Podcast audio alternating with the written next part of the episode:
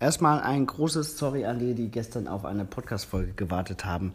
Hat sich gestern nicht ergeben. Ich war den ganzen Tag unterwegs mit dem Geocaching-Vlogger. Wir haben extrem viele Caches gemacht und Videos gemacht und so weiter. Viel zu tun. Deswegen gibt es heute eine Doppel-Episode, die doppelt so lang dauert und doppelt so viele ähm, ja, Infos enthält. Zum einen gibt es ein ziemlich lesenswertes Interview vom Geocaching HQ mit Ken Jennings.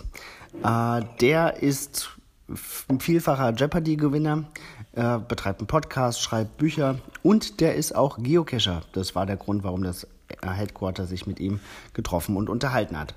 Tolles Interview. Ich habe Lust bekommen, diesen Menschen auch kennenzulernen beim Lesen und versuche das mal in die Wege zu leiten. Mal schauen, ob sich das in irgendeiner Form ergibt.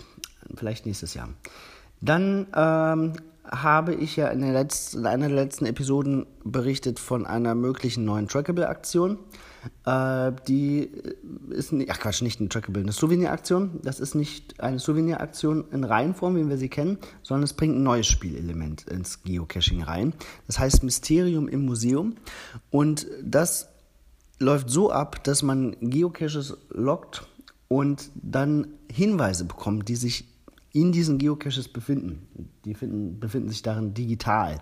Also es gibt 15 verschiedene Hinweiskategorien und für jeden Cache, äh, Cache, den man findet oder jedem Event, was man teilnimmt, kriegt man eben Hinweise. 15 verschiedene gibt es zu sammeln. Wenn man alle 15 hat, äh, hat man schon das dritte Souvenir dazu ähm, und dann gibt es noch ein Bonusrätsel, was es zu lösen gilt, um das vierte Souvenir zu bekommen.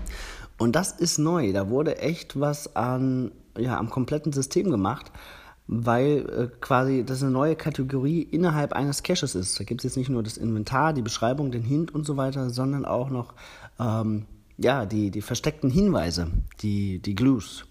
Und das ist ziemlich cool. Das kennt man von anderen Location-Based Games, wo man irgendwie eine Area besucht oder ein Portal hackt und dann nicht nur das als gehackt äh, abgespeichert wird, sondern man auch noch belohnt wird, indem man, weiß, ich, weiß nicht, irgendwelche Waffen oder Energiepunkte bekommt. Ähm, und in diese Richtung scheint das ja auch zu gehen. Finde ich super spannend. Bin gespannt, wie sich das in der Praxis bewährt, ob die Community das annimmt, ob der Spaß genauso groß ist, wie man sich das jetzt vielleicht im Vorfeld vorstellt. Ich finde es cool, werde mich auf jeden Fall daran beteiligen und freue mich darauf zu sehen, was in diese Richtung dann noch passiert. Kann ja auch dem Spiel an sich nur helfen, wenn da neue Elemente hinzugefügt werden. Ich erlebe ja immer mehr so eine gewisse Müdigkeit bei einigen Geocachern, die das schon lange Jahre machen. Ja, schauen wir mal, was da kommt. In diesem Sinne, bis bald im Wald.